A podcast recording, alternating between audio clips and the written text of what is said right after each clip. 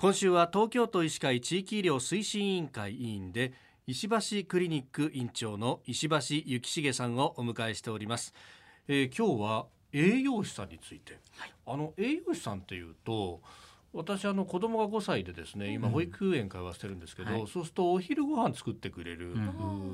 のが確か栄養士さんとか、うん、学校の給食の、うん、あのまあこう言っちゃなんですが給食のおばさんというイメージがあるんですけど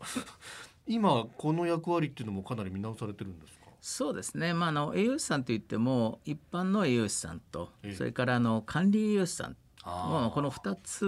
は実は大きな違いがありまして管理栄養士さん国家資格なので,、はい。でえー、管理栄養士さんっていうのはその作る側ではなくてどういうメニューにしましょうかとかですね、はい、えー、子どもたちの健康を考えた時にこういう形態こういうものでこのくらいのカロリーがいくようにしましょうとかですね。あの高齢者の施設なんかでも作るおばちゃんたちをこう指導する役割っていうのが、えー、管理栄養士さんの役割なんですけどもあと病院なんかはもう患者さんの、はい、食生活指導ですね、えー、高血圧、まあ、今あの生活習慣病が問題なわけですけど、はい、その生活習慣病の中で食というのは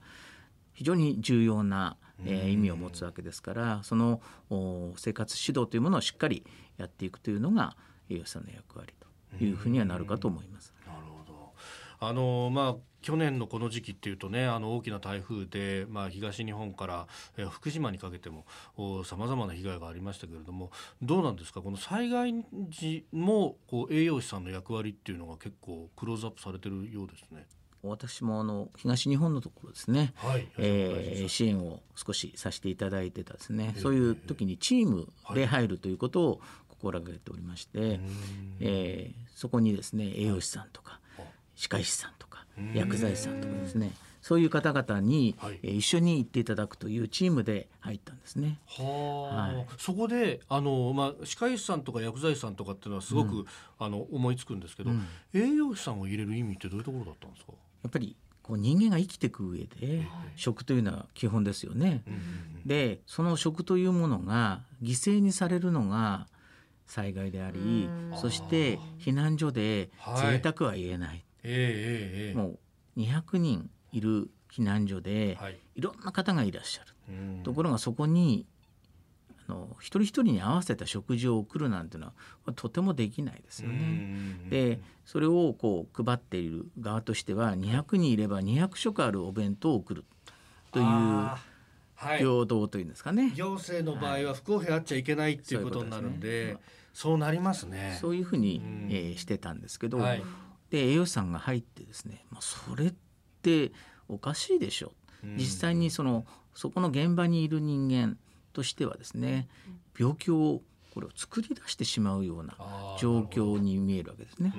でなんとか改善しなくちゃいけないというふうに入った栄養士さんがですね思われてでそれをその日本栄養士会というところに掛け合ってですね、はい、各避難所に栄養士さんが入ると。こういうシステムを作りになられたんですね。で、えー、非常に効果があったということが分かりました。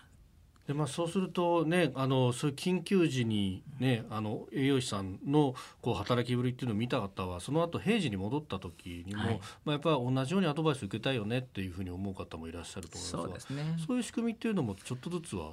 改善されてきてるんですか、はい、あのー、ただ問題はですね、はい、栄養士さんがいる場所がないんですね。で管理栄養士さんって実はかなり多くのですね栄養士さんが出てくるんですね。資格を取られて、資格を取られてでそしてその資格を取られた栄養士さんが管理栄養士として働いていないという現状があります。資格だけ取って働いてない。はい。で働く場所がないんです。えきちっと働ける場所っていうものを作っていくっていうのがまあ今国もまた栄養士さん、はい、栄養士会のですね、えー、目標で栄養ケアステーションというものを、えー、全国にですね各地域に広げていきたいということで、えー、少しずつ今できています。はい。えー、今週は、えー、石橋クリニック院長石橋幸重さんにさまざまお話を伺ってまいりました、えー、先生一週間どうもありがとうございました。ありがとうございました。ありがとうございました